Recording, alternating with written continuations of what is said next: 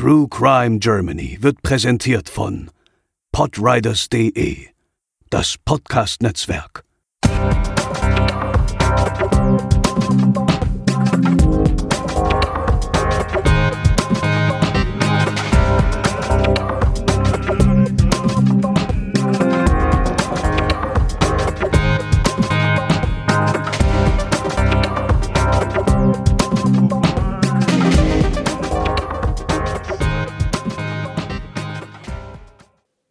Hallo zusammen und willkommen bei Episode 1 von True Crime Germany.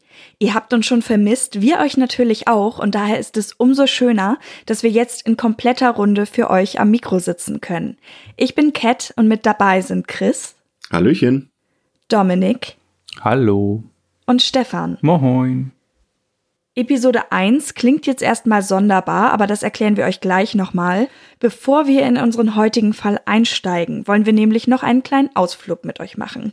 Es geht in die Welt der Hörspiele und da trifft es sich besonders gut, dass wir einen wahren Hörspiel-Fan in unserer Runde haben, der mir auch schon einiges empfehlen konnte. Und da es jetzt etwas ganz Neues gibt, wollen wir an dieser Stelle mal ein bisschen die Werbetrommel rühren. Und da frage ich doch direkt den Stefan, was ist eigentlich Vidan? Grundsätzlich ist es ja immer schön, wenn man längere Autofahrten vor sich hat und die dann irgendwie versüßen kann mit Beiwerk. Und Sony hat gerade äh, Vidan eine Hörspielserie mit einer Staffel von insgesamt zehn Folgen rausgebracht. Da geht es um einen stellvertretenden Sheriff namens Miles Vidan, der in einer kleinen Stadt in Montana, nämlich in Blackdale lebt.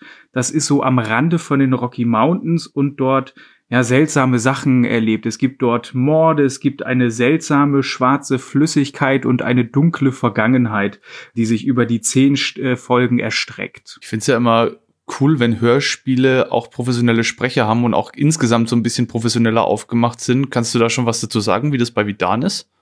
Ja, auf jeden Fall. Also der äh, Autor Raimon Weber, der ist relativ bekannt für alle Hörbuch- und Hörspielfans. Der hat zum Beispiel die ersten Folgen von Gabriel Burns mitgeschrieben, hat den Darkside Park gemacht, Porterville Monster 1983. Also der hat schon eine relativ lange Vita, aber auch die Umsetzung ist echt gut geworden. Also gerade die Akustik, der Soundtrack dazu und die Sprecher auch. Also zum Beispiel Jürgen Kluckert spricht den äh, Sheriff Lennox. Den kennt man auch aus Hörspielkreisen relativ gut, aber auch wenn man jetzt zum Beispiel Filme gerne guckt, synchronisiert er zum Beispiel Morgan Morgan Freeman. Das ist schon sehr gut. Und insgesamt über die zehn Folgen sind es wahrscheinlich fast 100 Leute, die an dem ganzen Werk mitgewirkt haben. Aber das hilft mir alles nichts, wenn es dort nicht spannend und ein bisschen gruselig zur Sache geht. Klingt aber im Moment so, als könnte das alles erfüllen davon, oder? Ja, also ich würde so ein bisschen beschreiben aus einer Mischung zwischen diesen äh, Mystery-Versatzstücken äh, von Gabriel Burns, aber auch ein bisschen Act X, ein bisschen Twin Peaks. Also es ist schon sehr Thriller-Crime-mäßig aufgezogen und kann man sich sehr gerne anhören. Wo denn? Man kann auf der einen Seite sich das Ganze physisch ins Regal stellen. Es gibt so eine CD-Box, die man sich kaufen kann. Es gibt es auch als Download zu kaufen, aber man kann es auch kostenlos auf Spotify streamen und sich dann quasi die ganzen Folgen bingen. Ja, dann sollten wir mal reinhören. Und damit zurück zu unserem Podcast. Wir haben ja eben schon gesagt, das hier ist Episode 1. Und es muss natürlich noch einmal erklärt werden. Wir haben ja vor einiger Zeit schon angekündigt, zum Beispiel über Social Media, dass wir Reboots planen. Und dabei geht es vor allem darum, dass die Folgen, die damals aufgenommen wurden, einerseits in einer anderen Besetzung stattgefunden haben und tatsächlich auch qualitativ nicht mehr das wiedergeben, was wir eigentlich hier für euch machen wollen. Wir haben mittlerweile eine andere Struktur, ein anderes Setup und das ist der Grund, weshalb wir uns vorgenommen haben, einige Folgen nochmal neu aufzulegen.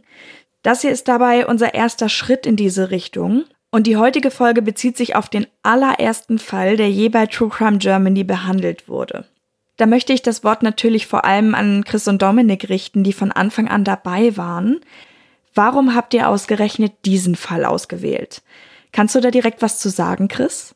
Wie allseits bekannt bin ich ja ziemlich großer leidenschaftlicher Aktenzeichen XY ungelöst Zuschauer seit frühester Kindheit und ich habe mich damals sehr gefreut, als so meine Zeit während des Studiums nach und nach alle alten Folgen von Aktenzeichen auf YouTube hochgeladen wurden und habe mir damals innerhalb von ein paar Wochen alle Episoden angeschaut und gerade dieser Fall ist mir doch sehr in Erinnerung geblieben, weil er eben zum einen ungeklärt ist, weil er sehr viel Rätselhaftes und Mysteriöses mit sich bringt und einfach auch sehr spannend war. Also jeder kennt ja vielleicht die Filmfälle von Aktenzeichen XY ungelöst. Gerade aus den 70ern und 80ern waren die ja durchaus noch, ja, ein bisschen gruselig und atmosphärisch gestaltet und es hatte eine unglaubliche Wirkung auf mich, dass ich sofort im Internet nachgeforscht habe, ob es da Theorien gibt, ob es mittlerweile gelöst wurde und ich war sehr überrascht, dass es bis heute nicht gelöst wurde und das hat immer so eine gewisse Faszination ausgelöst. Also es ist schon irgendwie so einer meiner Lieblingskriminalfälle und ich dachte, das wäre ein richtig guter Fall, um ihn in der allerersten Episode zu besprechen, weil er eben auch nicht so bekannt ist, obwohl er eigentlich bekannter sein müsste, meines Erachtens, wenn man den Verlauf des Falls kennt. Ich weiß nicht, wie es Dominik da geht. Ja, und ich finde auch, der Fall ist unfassbar podcast-freundlich, wenn man das so sagen kann. Er bietet ja viel Raum für Spekulationen. Es gibt auch viele, viele Theorien dazu und man kann da trefflich drüber streiten oder drüber diskutieren wie es sich jetzt tatsächlich zugetragen haben könnte, was stimmt und was nicht und was zu dem oder jenem geführt hat. Das ist mir damals schon aufgefallen und sowas bietet sich natürlich gerade für ein Debüt an, weil wir wollten auch eine Folge, die, die spannend ist, wie Chris sagt, bei der man wirklich auch so ein bisschen mitfiebern kann und wo auch die Zuhörer so ein bisschen eingeladen sind, vielleicht selber ihre eigenen Theorien aufzustellen oder nachzuforschen oder so ein bisschen selber auf Indizienjagd zu gehen. Und da hat sich der Jokze-Fall einfach absolut perfekt fast schon angeboten. Und deswegen haben wir den auch ausgewählt für unsere erste Episode.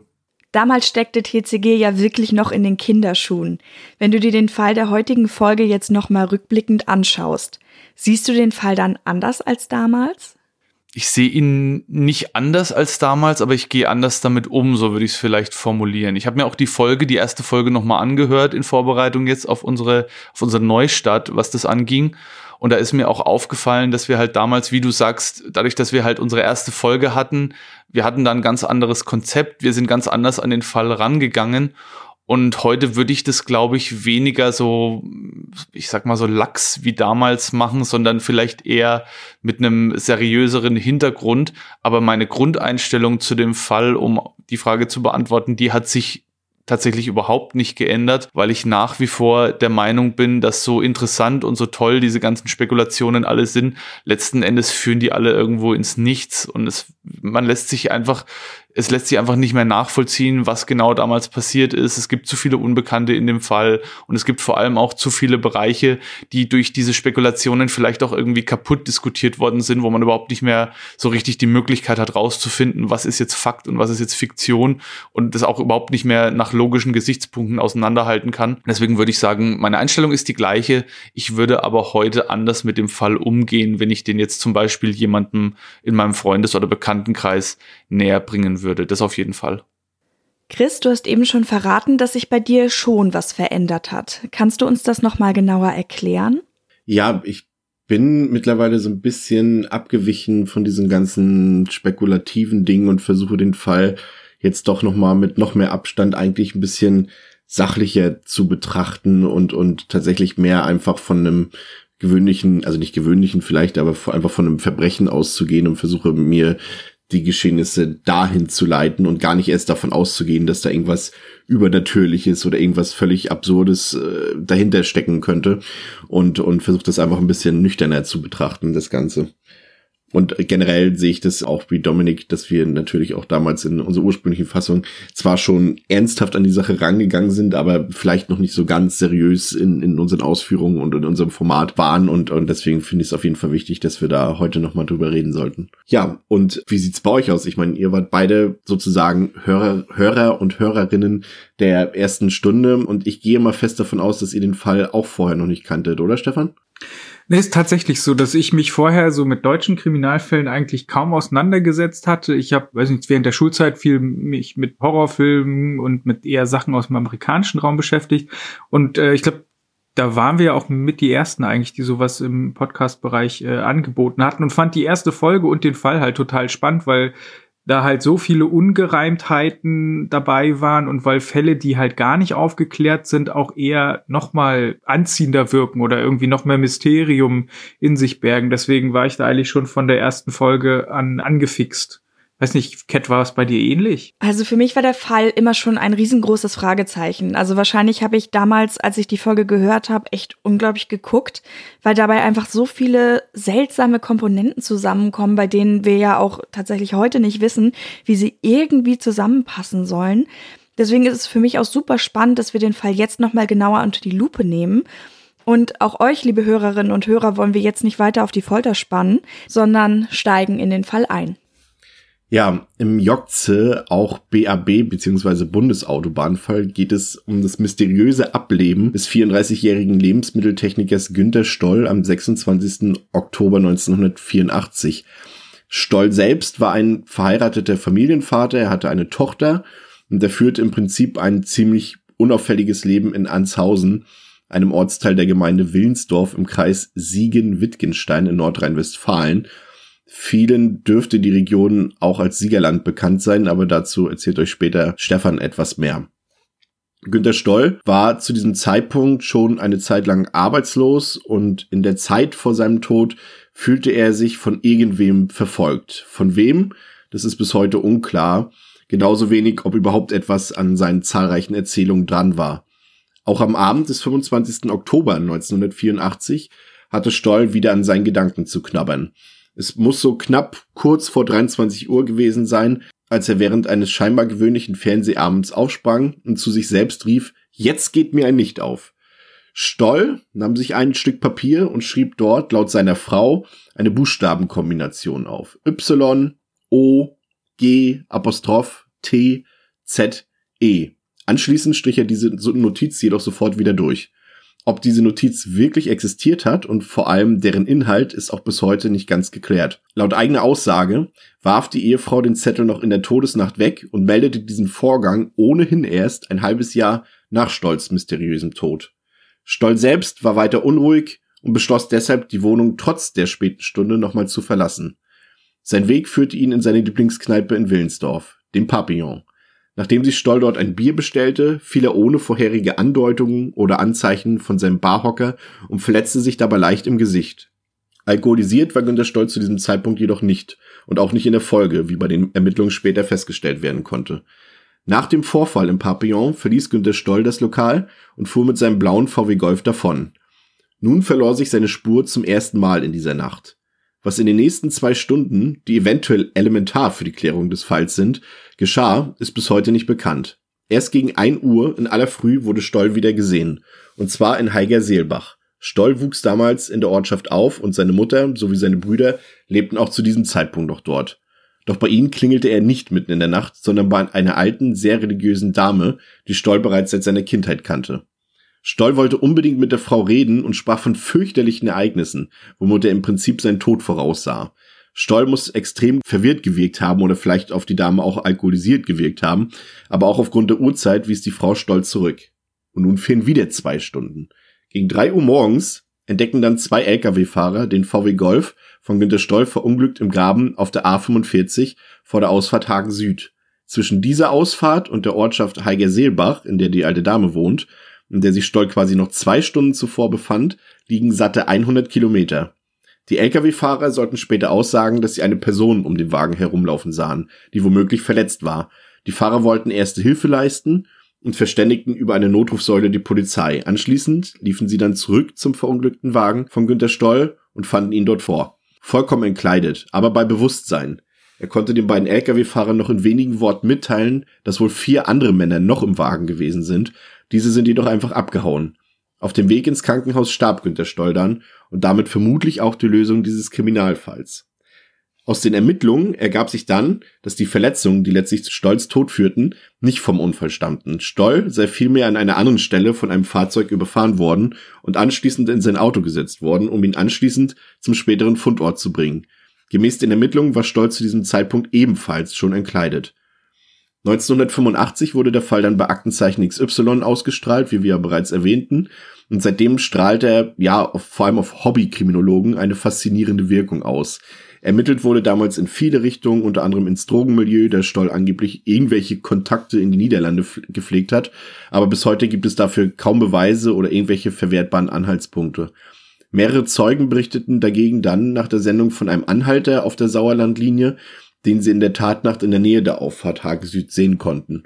Laut der Kripo konnten bei Stoll auch keine Psychosen belegt werden, die sein merkwürdiges Verhalten irgendwie erklären konnten. Er war nie in Behandlung und auch seine Frau konnte dazu nie irgendwie was sagen. Mit der Jokze-Notiz selbst befassten sich wahnsinnig viele Menschen mit sehr vielen wahnsinnigen Lösungen und Ideen und kreativen Vorschlägen, aber dazu kommen wir später dann noch ein bisschen genauer. Es konnte auch nie final geklärt werden, ob es sich bei Günter Stolz Tod tatsächlich um ein Gewaltverbrechen handelte oder vielleicht doch um einen tragischen Unfall mit vielen seltsamen Verkettungen, Zufällen, die ja durchaus auch mal passieren können. Und ja, es fehlen einfach die Beweise bis heute so ziemlich für irgendwas. Man konnte auch die mehr, den mehrfach gesichteten Anhalter nicht identifizieren, auch den geflüchteten Mann, der von den beiden Lkw-Fahrern am verunglückten VW von Günter Stoll gesehen wurde, konnte auch nicht identifiziert werden. Die, die letzte Hoffnung sind im Prinzip ein paar DNA-Spuren aus Günter Stolls VW, die die Kripo in der Asservatenkammer noch liegen hat. Da ist ein bisschen Kleidung vom Opfer, Klebefolien, mit denen damals Günter Stolz Körper beklebt wurde von den Ermittlern beziehungsweise ja von den von den Erstermittlern, äh, also von den von den Spurensicherern, ja, von den ne? Kriminalbeamten Spurensicherern, genau, die das erste Mal mit dem Fall irgendwie dann zu tun hatten und die an dem Tatort dann eingetroffen sind. Genau. Diese Spuren konnte man sichern. Man hatte auch noch ein blutiges Stück Kunststoff aus dem Wagen und vielleicht, wer weiß, vielleicht kommen diese Spuren irgendwann noch mal zum Zuge. Und so ist der Tod von Günter Stoll bis heute einer der mysteriösesten Kriminalfälle der deutschen Geschichte. Und bis heute rufen angeblich regelmäßig Leute noch bei der Kripo Hagen an und berichten, dass sie das Jokze-Rätsel gelöst haben. Stefan, du als sehr viel reisender Mensch, beruflich oder privat, kannst uns ja bestimmt auch noch ein bisschen was sagen zu dieser Region, in der sich dieser Fall abspielt, der ja durchaus auch mit anderen Verbrechen in Verbindung gebracht wird oder wurde. Genau, also es handelt sich dabei um die sogenannte Sauerlandlinie. Das sind fast 260 Kilometer von Nord nach Süd, geht los in Dortmund und geht dann über Lüdenscheid bis hin nach Frankfurt und endet dann in Aschaffenburg. Und ich war tatsächlich vor zwei Wochen beruflich unterwegs und bin von Dortmund nach Stuttgart gefahren bin dann auch die Strecke äh, dann lang gefahren und auch äh, wegen eines Staus in Frankfurt habe ich dann die Autobahn genau zwischen dem, ja, zwischen den, den Hauptorten eigentlich verlassen. Also, äh, was man vielleicht zu den Örtlichkeiten generell sagen muss, das Anshausen ist ja ein ganz kleines Dorf mit 1300 Einwohnern, was eben direkt an der Autobahn äh, liegt und eben ein Ortsteil von Willensdorf ist und das Papillon ja direkt in Willensdorf dann nochmal sieben Minuten entfernt von Anshausen liegt. Beides in NRW, wobei äh, Stoll ja eigentlich ein Hesse war, weil er aus Heiger-Seelbach kam, was ja dann nochmal weitere 80 Kilometer südlich war. Auch ein ganz kleines Dörfchen mit 1100 Einwohnern, also aus heutiger Sicht kann sich natürlich demografisch verändert haben, ähm, liegt eben auch an der Autobahn und der Fundort letztlich dann 85 Kilometer in nördlicher Richtung an der Autobahnausfahrt Hagen Süd. Das sind dann nochmal 45 Kilometer entfernt, was sich alles über diese, diese A45 erstreckt. Und als ich da lang gefahren bin, war es schon irgendwie ein komisches Gefühl, weil wir auch wussten, dass wir uns jetzt demnächst mit diesem Fall beschäftigen.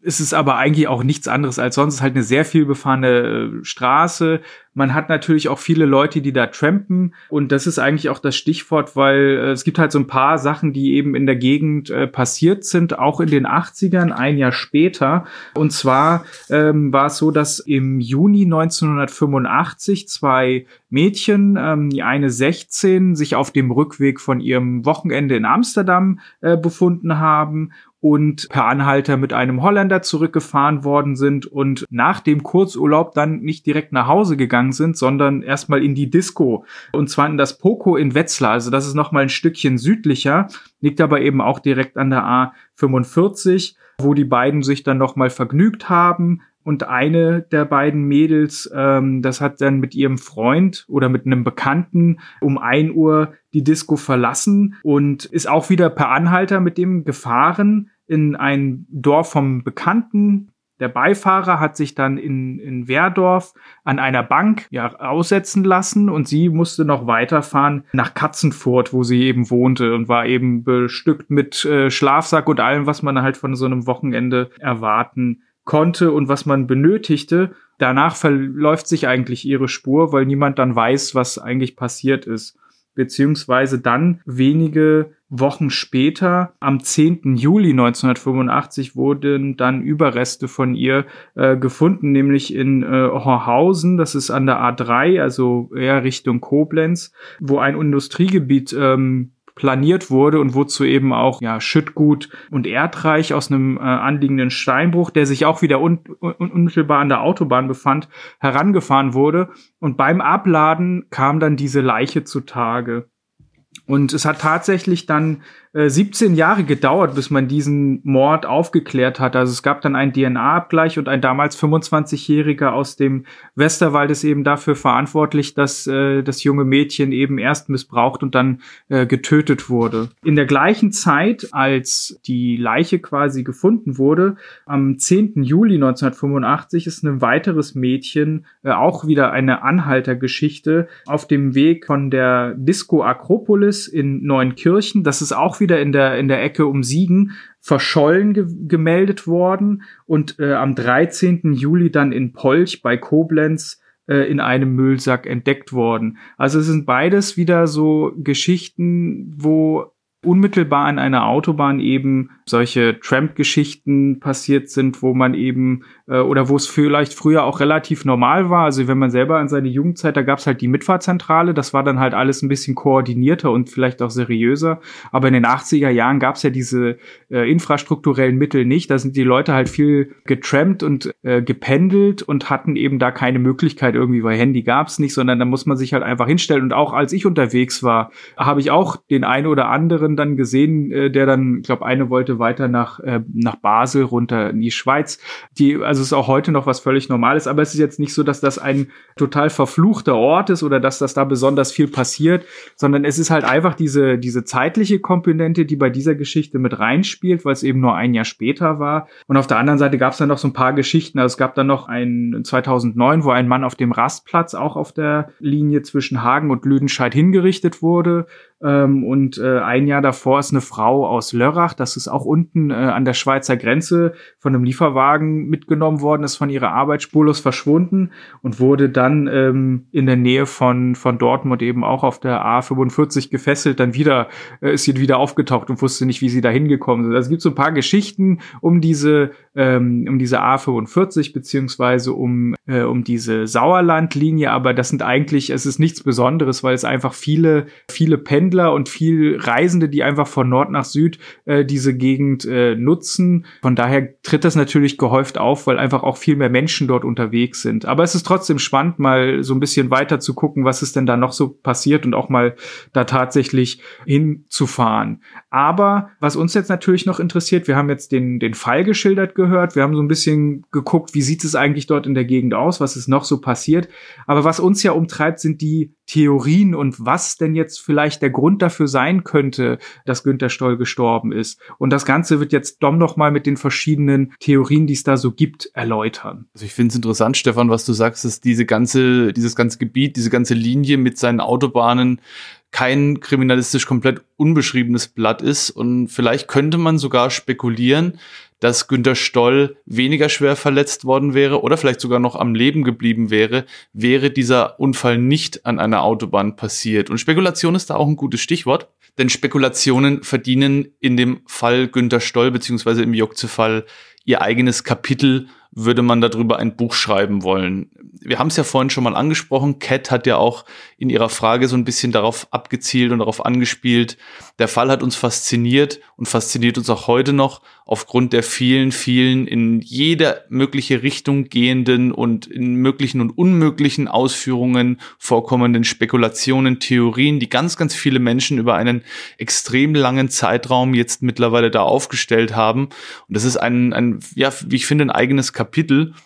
Und ich bin mich da, habe mich da mal so ein bisschen damit beschäftigt und bin da so ein bisschen durchgegangen und habe ein paar der für mich abstrusesten, bemerkenswertesten und ja, einfach wildesten Theorien da so ein bisschen versucht rauszusuchen. Da gibt's verschiedene Internetforen, in die man sich da begeben kann. Man muss dazu sagen, das sind natürlich keine gesicherten Informationen. Da sind Leute, die teilweise nur von dem Fall gehört haben, andere haben sich länger damit beschäftigt. Dann gibt's Menschen, die haben sich da angemeldet. Das war einfach der erste Thread, auf den die da gestoßen sind und die haben den dann aufgemacht und haben dann sofort irgendwie ihre ersten Gedanken da reingeschrieben. Also da ist auch ganz, ganz viel geistiger Unrat dabei. Und wenn man sich da mal so ein bisschen durchkämpft, kämpft, dann kommen so die ein oder andere interessante Theorie zutage, aber das meiste ist halt einfach wildes Hingespinst und wild vor sich hingesponnen. Und was mir als allererstes ins Auge fiel, war eine Theorie, da beschreibt ein User, den Zusammenhang mit einer TV-Serie aus den 80er Jahren, die hieß Schwarz-Rot-Gold. Und es war eine Reihe von Wirtschaftskrimi-Fällen, die aber auf realen Fällen basierten. Also da wurde, wurde immer irgendwas aus der Wirtschafts-, auf der, aus der Wirtschaftsbranche aufgegriffen und dann in so einer halbfiktiven Geschichte dann verwurstet. Und da gab es 1982 eine Folge, die hieß Alles in Butter. Da ging es um einen Butterskandal in einer neuen oder in einer größeren Firma, der jetzt erst zu der damaligen Zeit recht jung noch war, wo Butter mit irgendwelchen chemischen Inhaltsstoffen und mit verschiedenen anderen Sachen gestrickt worden ist und der Erlös daraus, also quasi die Butter, die dann gespart wurde, wenn man die verkauft hat, dann wurde ja äh, reine Butter wurde eingespart, die wurde dann privat verkauft und so haben sich dann quasi diese Leute aus dieser Firma in die eigene Tasche gewirtschaftet und da wurde wohl dann auch ein größerer Skandal draus. Da gab es dann Jahre später noch mal was, wo dann auch die sizilianische Mafia involviert war. Der Clan de Casalesi soll da wohl irgendwie profitiert haben, so beschreibt es dieser User zumindest. Und da wird dann die Theorie aufgestellt, dass Stoll als Lebensmitteltechniker ja vielleicht auch in die chemischen Prozesse involviert war oder zumindest in seiner Ausbildung davon irgendwie was mitbekommen hat und dass er dann mit diesem Kötzel-Jokze irgendwie versucht hat, auf diesen Lebensmittelskandal aufmerksam zu machen und vielleicht auch die Mafiosi, mit denen er vielleicht irgendwie in Verbindung stand, da ans Messer zu liefern. Und die haben das mitbekommen und wollten ihn daraufhin töten. Also über 50 Ecken gedacht hat mich aber fasziniert, weil man muss ja auch irgendwie sagen, es ist bewundernswert, dass jemand sich die Mühe macht, so, so eine Geschichte zusammen zu, zu fantasieren oder zusammenzuspinnen oder da ja Bezüge oder äh, Verbindungen herzustellen, die so eigentlich gar nicht so richtig existieren oder die man zumindest nicht auf Anhieb dann versteht. In eine ähnliche Richtung geht auch die zweite Theorie, die ich da gefunden habe. Da ging es um Stoll als Drogenkurier. Es wurde ja mehrfach auch äh, von so halboffiziellen Quellen immer mal wieder aufgegriffen oder auch teilweise von anderen Leuten, dass sie dann gesagt haben, Stoll könnte Verbindungen in die holländische Drogenszene gehabt haben. Manche beschreiben das als gesichert, andere wiederum sagen, das ist einfach nur vom Hörensagen her. Und diese Verbindungen könnten sich in verschiedene Richtungen entwickelt haben, was den Verlauf des Falls dann angeht. Also zum einen gibt's da so eine Sichtweise, die dann halt sagt, die holländischen Bosse von ihm, die wurden darauf aufmerksam, dass er vielleicht in die eigene Tasche gewirtschaftet hat oder dass er Drogen für sich abgezweigt hat, was vielleicht auch mit einer eventuell vorhandenen psychischen Störung einhergeht und dass dann quasi Günter Stoll beseitigt werden sollte, möglichst unauffällig, so dass man wenig davon mitbekommt. Und den Drogenbossen war dann seine geistige Erkrankung vielleicht bekannt und sie haben dann versucht, da was zu inszenieren, was dann nicht äh, die Spur auf sie zurückverfolgen lässt, sondern wo man dann sagen kann, das war einfach dem geistigen Zustand äh, Günter Stolz zu schulden, dass er da zu Tode gekommen ist und dass das irgendwie aus dem Ruder gelaufen ist. Da gibt's dann auch die wildesten Spekulationen in alle Richtungen irgendwie. Das geht dann bis hin zu Koks in seinen Kleidungen. Also jemand beschreibt dann irgendwie, ja, er hat schon mal gehört, dass es die Möglichkeit gibt, Koks in die Kleidung einzuarbeiten und vielleicht hat sich Günter Stoll deswegen entkleidet, um diesem Drogenrausch dann irgendwie zu entgehen. Ein anderer sagt dann wieder, ja, oder vielleicht war es auch so, Günter Stoll hatte ja eventuell chemische Kenntnisse aufgrund seiner beruflichen Tätigkeit. Vielleicht hat er auch aller Breaking Bad selber was zusammengemischt und hat sich irgendein Drogengemisch gebraut, auf dem er dann hängen geblieben ist, in Anführungszeichen, und was dann auch zu den, zu diesen ganzen Halluzinationen geführt hat, zu dem Verfolgungswahn geführt hat, was vielleicht auch dazu geführt hat, dass er umgekippt ist, sich dann später entkleidet hat. Das könnte alles ein Drogencocktail gewesen sein, den er sich selbst irgendwie beigemischt hat. Also man merkt schon, es geht wirklich in viele, viele verschiedene Richtungen. Ähm, auch eine andere Richtung, die gerne und häufig aufgegriffen wurde, war, dass Günter Stoll ein sexuelles Doppelleben geführt hat, also dass er in der homosexuellen Szene aktiv war und sich da bewegt hat und dass er da vielleicht mit entsprechenden Leuten zusammengekommen ist, die ihm dann was Böses wollten und dass er nach dem ja, nach dem Geschlechtsakt noch nackt warum der auf der Autobahn stattgefunden hat, vielleicht im Auto, wie auch immer, dass er dann sozusagen, ja, 80er Jahre, dass er dann von dem Auto halt angefahren worden ist. Also auch in die Richtung wurde da gedacht. Und ja, Homosexualität in den 80er Jahren war natürlich noch was anderes als heute und diese Geheimniskrämerei und dieses Kürzel, das könnte alles irgendwie damit zusammengehangen haben. Vielleicht war Juckze ja auch ein zusammen eine Zusammensetzung aus zwei Namen aus dieser homosexuellen Szene, Yogi und Atze zum Beispiel, wäre eine Möglichkeit. Auch da wurde nachgedacht. Und Juckze ist ein guter, ein guter ähm, Startbegriff auch dafür. Dieser Zettel, auf dem dieses Kürzel stand, wurde nie gefunden. Es gab nie Beweise dafür, dass der wirklich existiert hat. Und die Frau Günter Stolz hat relativ spät ja auch erst diesen Zettel überhaupt den Ermittlungen hinzugefügt und hat gesagt, er hat da was aufgeschrieben, was es genau war, ob es das war, ob es vielleicht was ganz anderes war, warum er das durchgestrichen hat oder warum nicht. Man weiß es nicht. Und auch über dieses Kürzel oder gerade über dieses Kürzel wurde natürlich ganz, ganz viel vermutet und ganz, ganz viel in verschiedene Richtungen nachgedacht. Und da habe ich mir auch mal so ein paar der interessantesten Möglichkeiten herausgeschrieben, was jetzt dieses Jogze-Kürzel oder was dieser Begriff Jogze bedeuten könnte. Da war zum Beispiel eine verschlüsselte Postleitzahl dabei. Das hätte ja irgendwie ein Code für irgendeinen Ort sein können, der für Günter Stoll von Bedeutung war. Dann, was ich gefunden habe, was ich ganz spannend fand, ähm, TSE, also dass das Z kein Z war, sondern ein S und das Kürzel TSE steht für transmissible Spongioform Enzephalopathie. Das ist eine so eine Art Maul- und Klauenseuche, die bei Schafen vorkommt und die ähnlich dem BSE-Skandal, der in den 90er Jahren so ein bisschen um sich gegriffen hat, auch damals zu so einem semi-bekannten Lebensmittelprotest und Lebensmittelskandal geführt hat. Und vielleicht wollte Günter Stoll ja darauf aufmerksam machen, als er das aufgeschrieben hat. Wer weiß es. Dann wird der Radiocode, ein rumänischer Radiocode ins Feld geführt. Das ist vielleicht J, äh, also YO6TZE oder 06TZE geheißen haben könnte.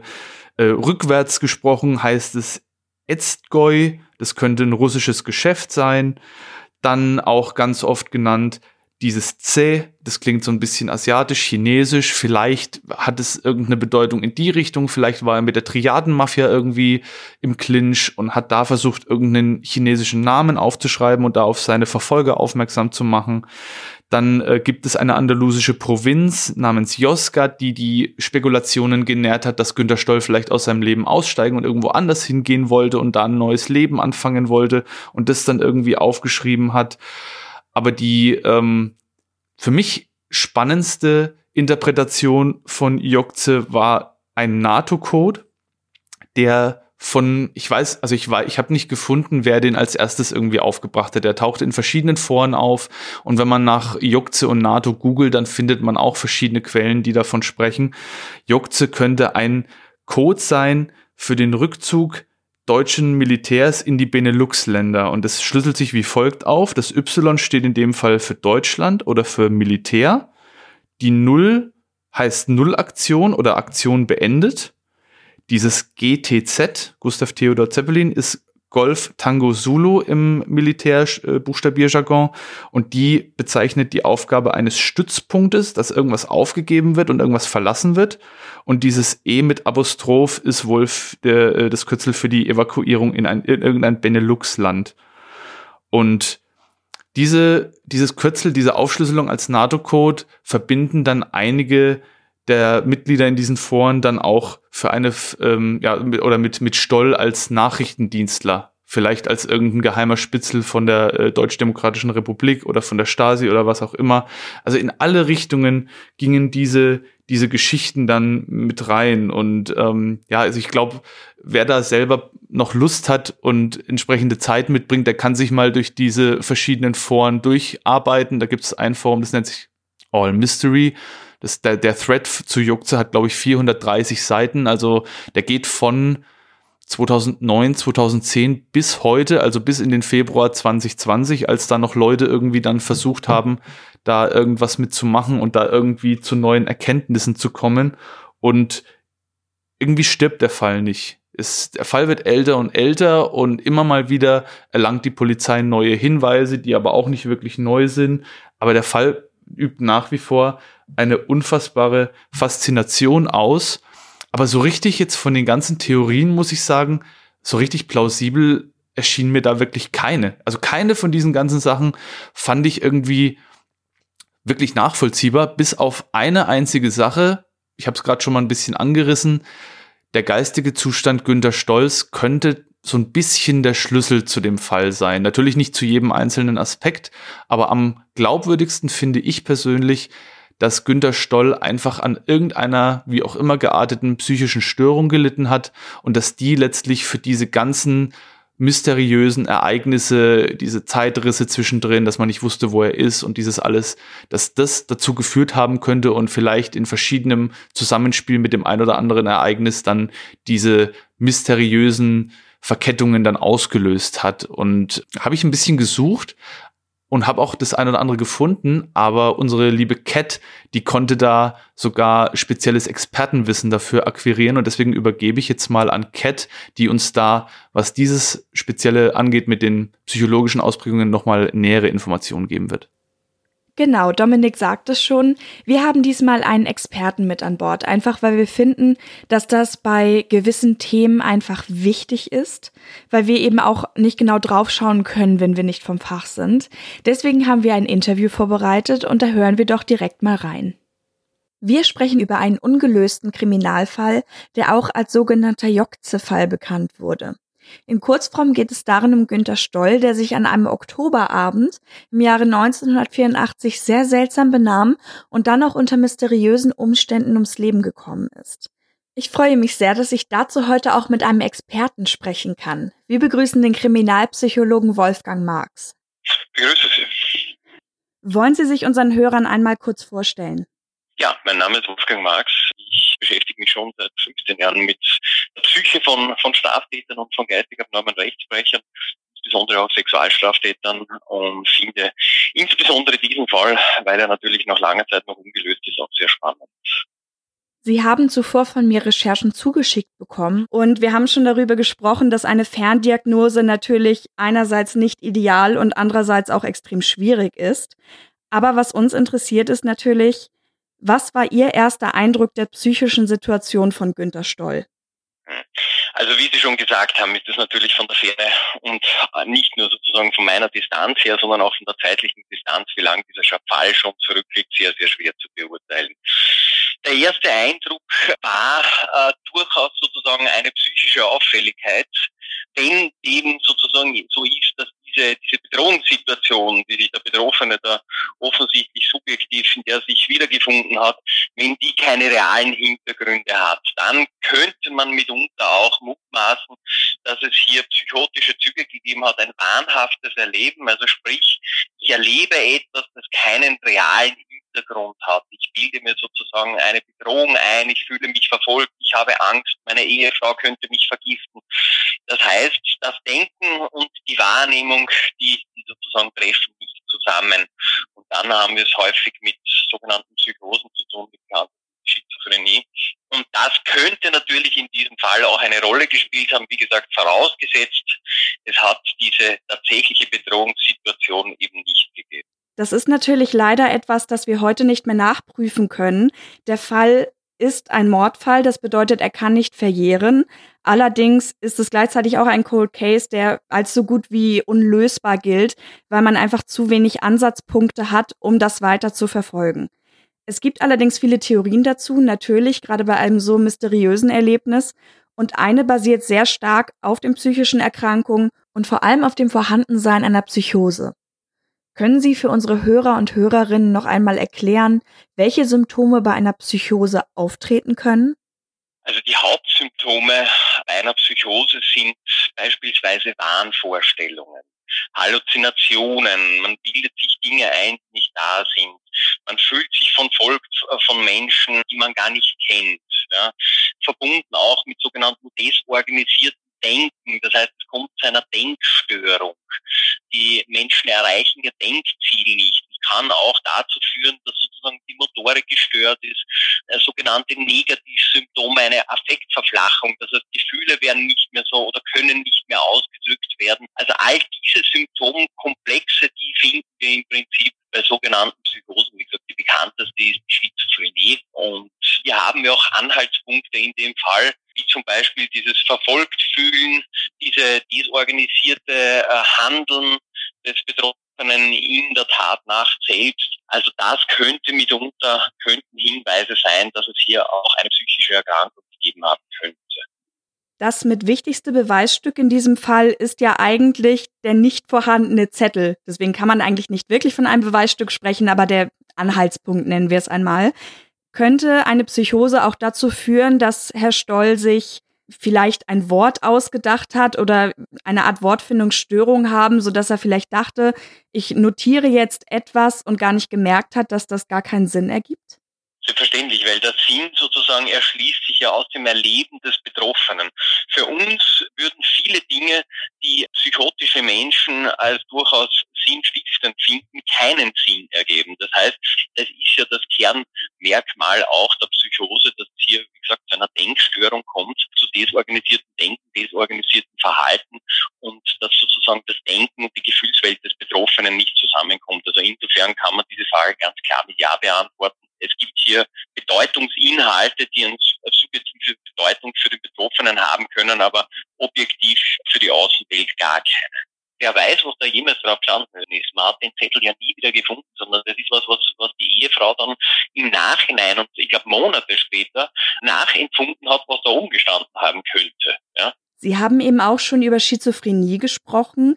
Schließt das eine das andere ein? Also tritt das gemeinsam auf oder wäre die Schizophrenie allein vielleicht auch eine Möglichkeit, wie man den Herrn Stoll diagnostizieren könnte? Das kann man jetzt natürlich nicht beurteilen. Die Schizophrenie ist eine psychotische Erkrankung im Rahmen von mehreren psychotischen Störungen, die es gibt.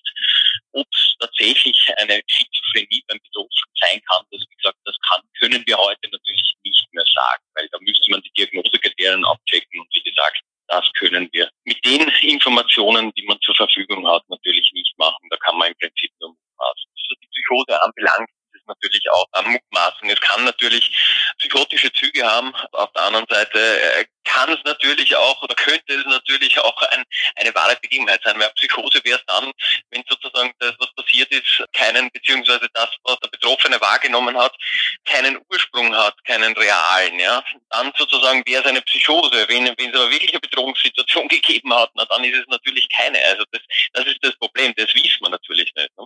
Gibt es darüber hinaus noch etwas, das Ihnen beim Lesen der Fallrecherchen aufgefallen ist?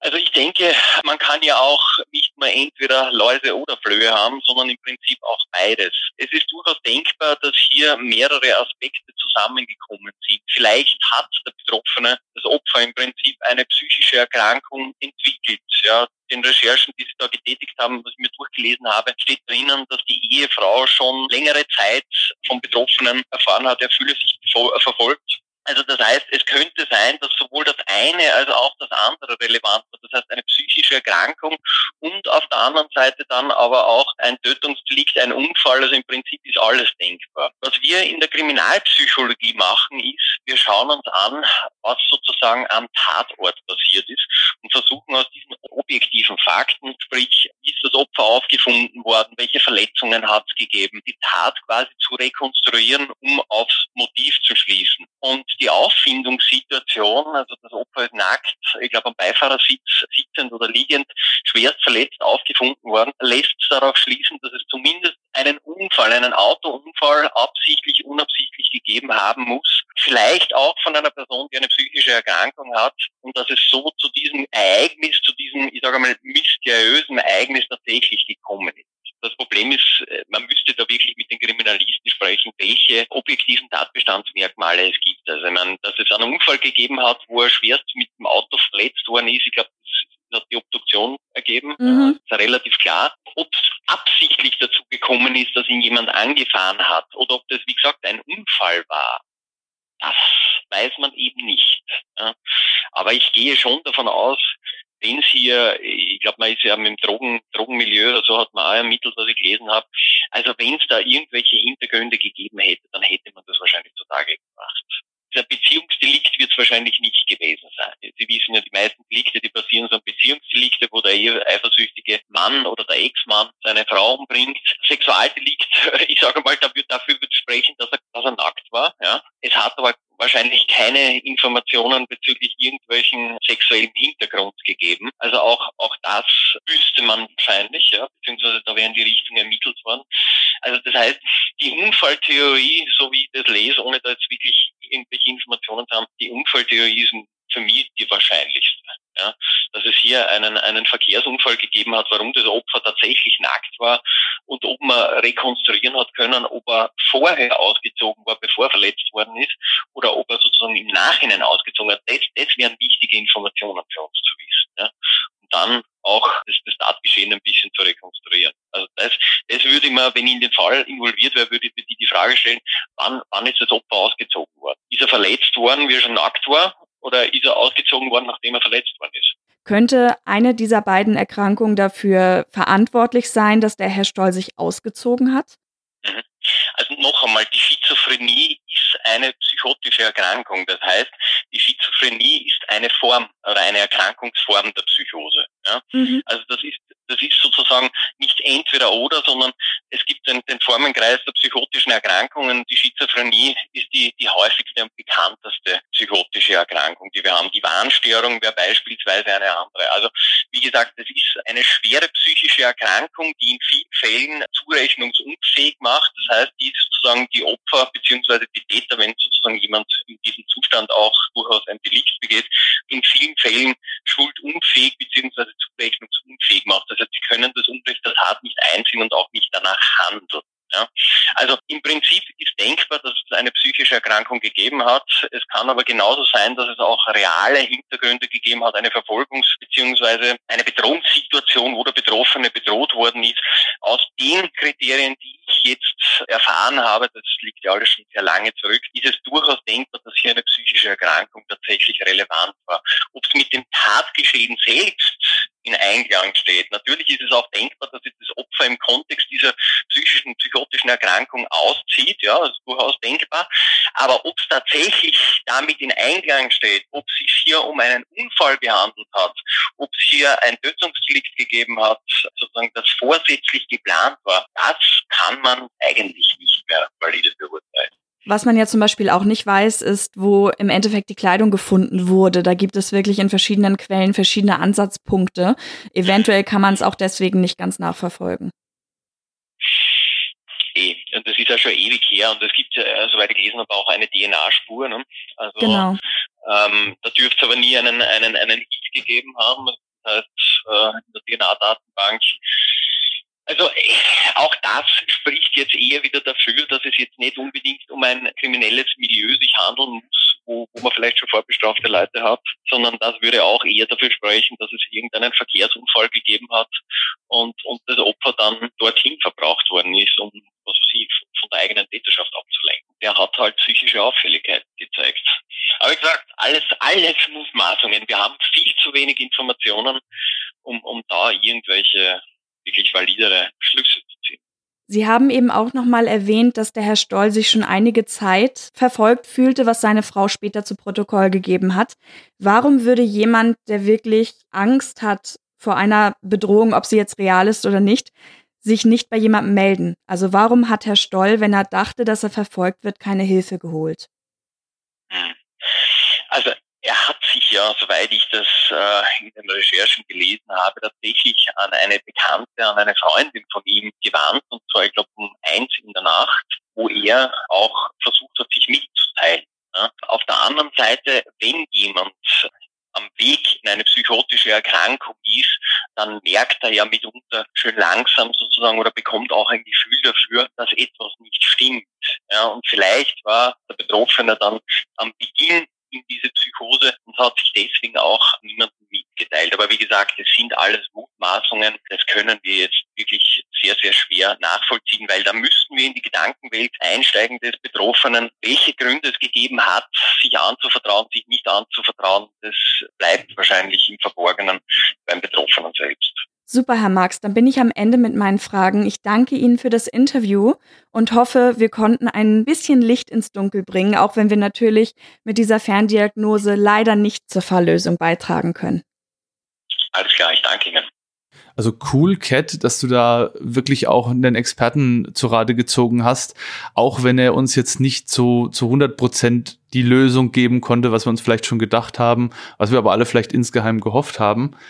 Und äh, ich habe mir noch so ein bisschen überlegt, als ich mich mit diesen ganzen Theorien beschäftigt habe und als ich mir auch so ein bisschen Gedanken gemacht habe über die geistige Gesundheit von Günter Stoll, ähm, habe ich mir so gedacht, gibt es denn irgendwie noch Theorien, noch andere Arten von Theorien, die vielleicht jetzt nichts mit dem geistigen Gesundheitszustand von Günter Stoll zu tun hatten? Ist euch da irgendwas eingefallen? Stefan, dir vielleicht?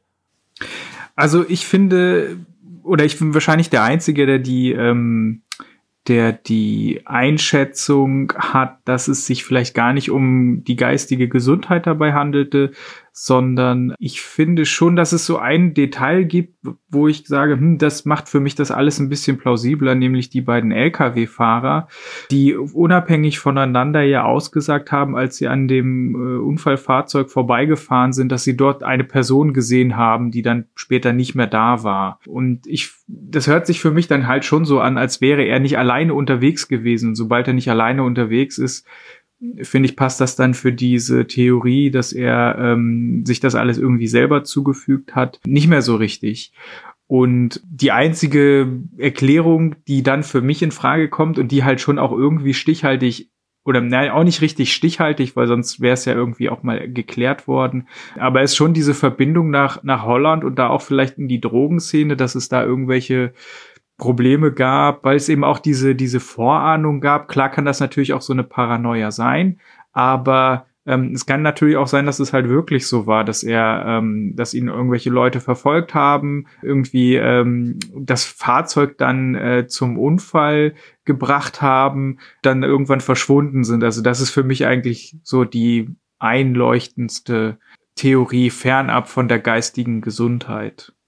Ich würde dir da fast, ja, eigentlich auch zustimmen. Das wird dich jetzt vielleicht überraschen, aber ich vertrete auch so ein bisschen mittlerweile die Meinung, dass das doch eher ein bisschen rationaler betrachtet werden sollte und wahrscheinlich wirklich einfach irgendwie ein Kapital- oder ein Gewaltverbrechen war.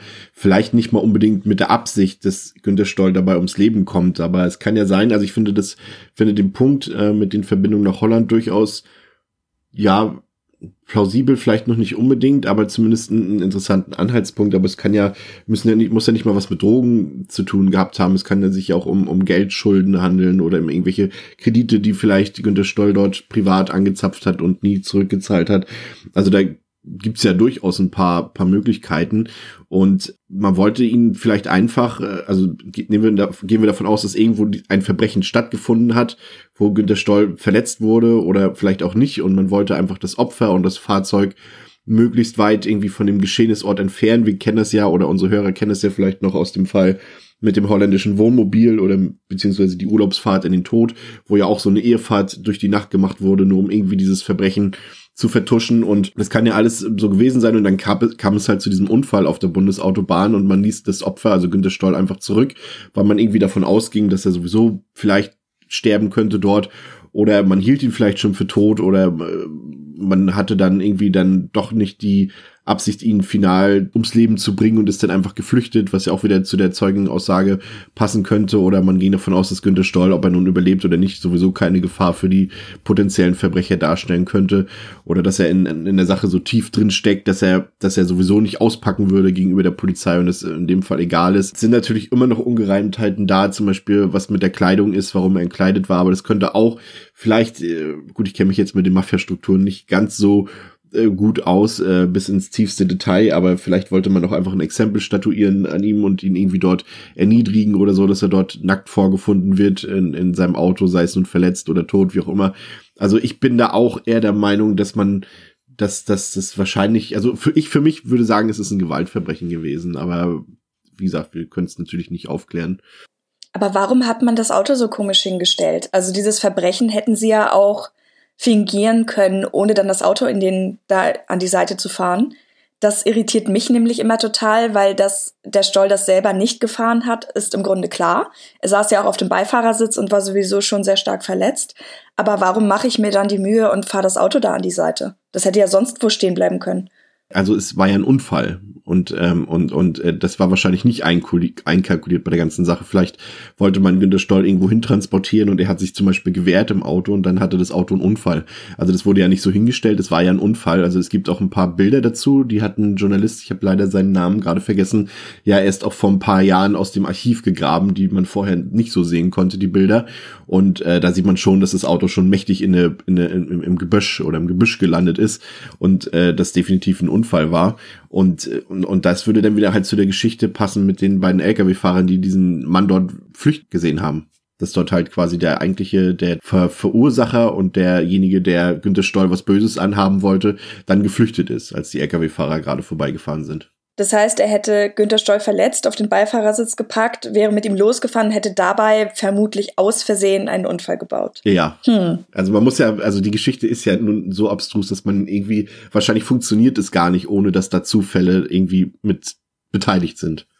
Ja, das war auch das glaubwürdigste, was ich gefunden habe, was Chris jetzt sagt, dieser Doppelunfall, ne, dass ihn jemand angefahren hat, sich dann eigentlich nicht entfernen wollte, sondern ihm helfen wollte, ihn dann vielleicht in sein eigenes, also in das Auto von Günter Stoll gepackt hat, weitergefahren ist und dann nochmal einen Unfall hatte und dann vielleicht selber so verwirrt war oder dann Angst hatte, dass er selber irgendwie eine Strafe bekommt, dass er dann einfach abgehauen ist und ihn da dann quasi äh, hat liegen lassen oder sowas und dass halt Stoll schon von Anfang an entkleidet war. Aber ja, es ist halt alles wirklich viel, viel Spekulation. Ähm, ich finde diese, diese Theorie, also wir haben ja jetzt schon einen kleinen Unterschied in dem, was wir gesagt haben. Du gehst ja davon aus, dass er einen Unfall hatte und ihn gegebenenfalls jemand ihm helfen wollte, wo es dann zum zweiten Unfall kam. Das ist halt so die Frage, wo was passiert sein könnte, ohne dass es vorher jemandem aufgefallen ist. Und, und äh, da muss man halt auch so ein bisschen die Distanzen betrachten zwischen Anshausen, Heiger Seelbach, äh, Stefan hat es vorhin schon erwähnt, und dann eben der Abfahrt oder Auffahrt da in Hagen Süd. Da sind ja schon 80 und 100 Kilometer dazwischen oder fünf, was war's, Stefan? Das sind, glaube ich, 80 Kilometer, 45 Minuten ungefähr. Ja. Und, und, und, und da fährt man natürlich auch schon an diversen Krankenhäusern vorbei, wo man theoretisch auch jemanden oder, oder auch an Notrufsäulen, äh, bestimmt an ein, zwei vorbei. Deswegen finde ich diese Rettertheorie immer so ein bisschen schwierig. Also ich würde, ich würde eher sagen, dass diejenigen, die ihn dort in seinem eigenen Auto transportiert haben, wenn dann ihn auch vorher schon überfahren haben. Ich dachte also halt. Mir ging es auch eigentlich eher um diesen Doppelunfall, muss ich dazu sagen. Äh, sorry, Kat. Mir ging es eigentlich nur eher um diesen Doppelunfall, dass ich das für plausibel hielt. Warum ja. das jetzt so war, ob das jetzt wirklich ein Helfer war oder ob das jetzt, wie du jetzt gesagt hast, Chris, jemand war, der ihm wirklich schaden wollte und dass, dass der halt dann einfach nochmal verunglückt ist.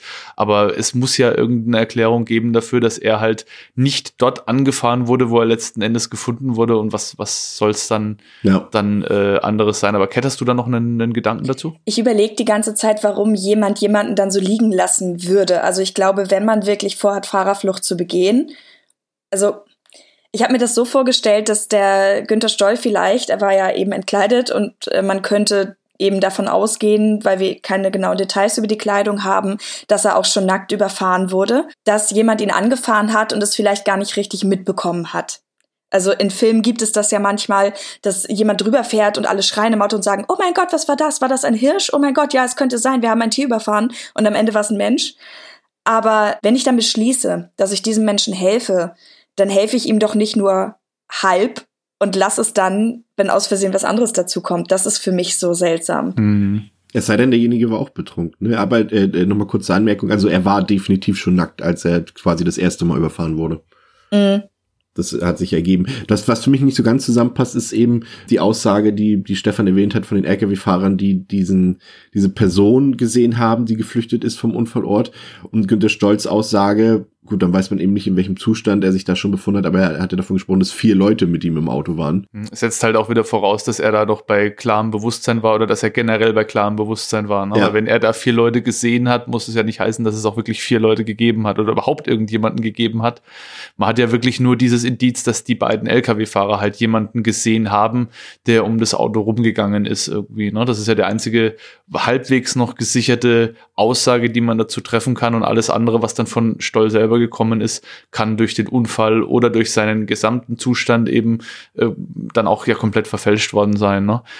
was ich mir so überlegt habe, auch in den Vorbereitungen auf den Cast, war, dass Günter Stolz Frau bei allem, was jetzt so an Informationen, an Spekulationen angestellt wird, immer komplett in den Hintergrund tritt. Und die Tatsache, dass sie irgendwie mehrere Monate nachdem Günter Stoll gestorben ist, erstmal noch mit diesem Zettel und mit dieser mysteriösen Buchstabenkombination um die Ecke kam, dass auch das ja eigentlich für sich genommen schon Anlass zum Misstrauen gibt. Äh, wie siehst du das zum Beispiel, Cat?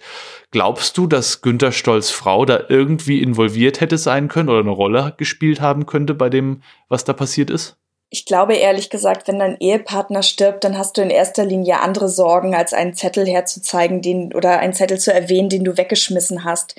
Ich fand im Gespräch mit dem Herrn Marx ganz spannend. Deswegen bin ich darauf auch noch mal näher eingegangen, ob es eine Erkrankung gibt oder eben eine solche Psychose dazu führen könnte, dass man in seinem Kopf Sachen vermischt. Weil als ich dieses Wort gesehen habe, war ich natürlich total on fire und habe gedacht, ja cool und ich löse das jetzt, wie man wahrscheinlich da reinkippt, wenn man das eben sieht. Äh, Spoiler, es hat nicht funktioniert, aber ich habe dann zum Beispiel versucht, ein Wort draus zu bilden. Und das Einzige, da war ich ehrlich gesagt dann auch ein bisschen traurig, dass da vor mir schon jemand drauf gekommen ist, war halt, dass man Zygote draus macht. Also quasi eine ähm, Zygote ist eine befruchtete Eiszelle. Und dann habe ich gedacht, oh mein Gott, er war ja Lebensmitteltechniker. Und habe ich gedacht, oh mein Gott, er ist da wirklich einer Verschwörung auf der Spur.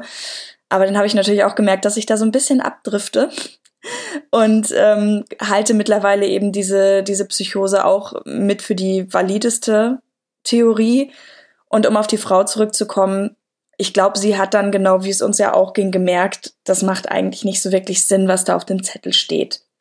Und ich habe nicht das Gefühl, so wie die Quellenlage ist, dass man vermutet, dass sie das mutwillig weggeschmissen hat, sondern ich glaube, wie gesagt, einfach, ihr Mann ist verstorben und sie hat in dem Moment andere Probleme gehabt, als diesen Zettel wieder aus dem Müll zu fischen. Das ist richtig so. Also du hast es gerade angesprochen, Cat. Der Fall entwickelt ja wirklich irgendwie so eine Sogwirkung. Dem kann man sich ja ganz schwer entziehen. Wenn man sich damit beschäftigt, so rational und so sinnig, wie man da vielleicht am Anfang rangeht, irgendwann gelangt man unweigerlich in diesen Strudel aus Halbwahrheiten, aus äh, Theorien und so weiter und so fort. Und man fängt dann auch selber so ein bisschen an, da irgendwelche Überlegungen anzustellen, bei denen man vielleicht beim zweiten Gedanken dann merkt, hoppla, irgendwie äh, habe ich mich jetzt von der Realität doch ein ganzes Stück entfernt. Und das zieht sich ja bis heute wirklich durch. Das hatte ich ja vorhin schon angesprochen.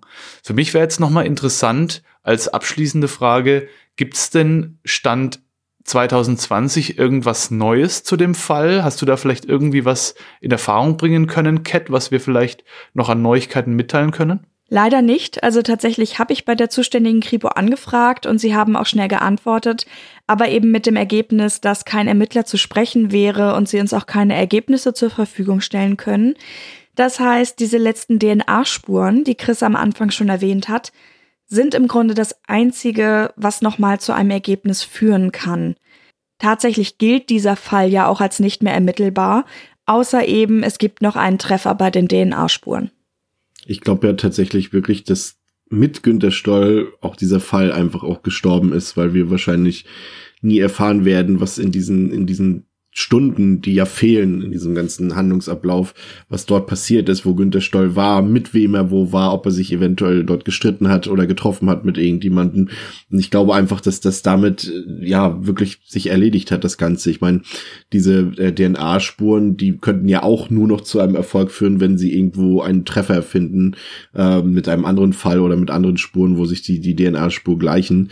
Also ich glaube, das wird dieser Fall wird zu unseren Lebzeiten vermutlich nicht mehr gelöst werden. Leider. Ne? Also faktenmäßig ist er gestorben, aber er lebt ja trotzdem weiter. Das ist ja das Faszinierende daran. Ne? Faktenmäßig hast ja. du völlig recht, glaube ich auch. Da wird nichts mehr kommen groß. Kann ich mir zumindest nicht vorstellen, wie auch, weil ähm, je älter der Fall wird, es wird ja nicht unbedingt mit zunehmendem Alter leichter, da irgendwas noch aufzutun. Aber dass der Fall halt immer noch so viele Menschen beschäftigt und bis heute in den Köpfen so präsent ist, dass Leute, die sich mit dem Thema Verbrechen in Deutschland beschäftigen, irgendwann unweigerlich auf diesen Juckzefall stoßen und dass die wenigsten wahrscheinlich sich dann einfach nach zehn Minuten Lesen abwenden und sagen, ach naja gut, ähm, ist halt ein Kriminalfall, der nicht aufgeklärt wurde, sondern er gilt ja wirklich als einer der mysteriösesten Fälle überhaupt, eben weil er so viele Faktoren in sich vereint, die man 0,0 nachvollziehen kann. Und ja, ich, also ich glaube einfach, ähm, gesicherte Informationen wird es nicht mehr geben, aber wir werden wahrscheinlich auch noch in zehn weiteren Jahren über den Fall sprechen. Vor allem, wer weiß, also es gibt ja nun auch, auch äh, in den letzten Jahren wurden ja auch so einige Kriminalfälle aus den, teilweise aus den 60er Jahren noch gelöst, die man auch für unlösbar hielt. Also wer weiß, was die Zukunft noch so bringt. Ich würde gerne an dieser Stelle, liebe Zuhörerinnen und Zuhörer, noch darauf hinweisen, dass ihr uns jetzt auch auf Instagram finden könnt. Einfach True Crime Germany suchen und uns folgen. Wir versuchen dort auch so ein bisschen einen Blick hinter die Kulissen zu ermöglichen für euch. Ähm, und wir haben jetzt auch neben unserer Facebook-Seite eine Facebook-Gruppe. Da könnt ihr auch einfach nach True Crime Germany Community suchen und äh, dort wollen wir etwas interaktiver mit euch werden und euch auch ein bisschen teilhaben lassen an unserer Produktion. Super, dann haben wir unser erstes Reboot geschafft. Vielen Dank an euch, liebe Hörerinnen und Hörer, dass ihr alle dabei wart. Wir hoffen, die neue Aufarbeitung gefällt euch. Wie gesagt, ihr könnt euch sofort in die Gruppen reinklicken und uns an euren Gedanken teilhaben lassen. Und ich würde sagen, danke auch an meine Kollegen. Schön, dass ihr alle dabei wart. Sehr gerne. Merci. Und wir hören uns dann in der nächsten Folge wieder. Ciao. Tschüss. Tschüss.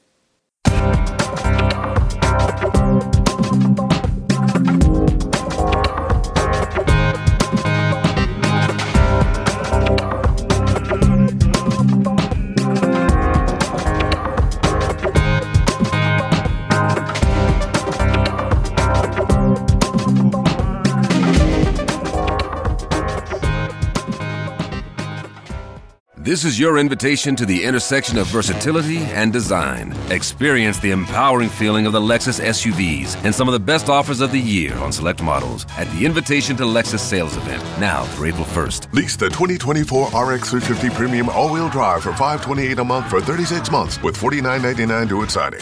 Experience amazing at your Lexus dealer. Call 1-800-USA-LEXUS for important lease offer and pricing details. Not all customers will qualify. Offer in the Lexus Eastern area and it's April 1st, 2024.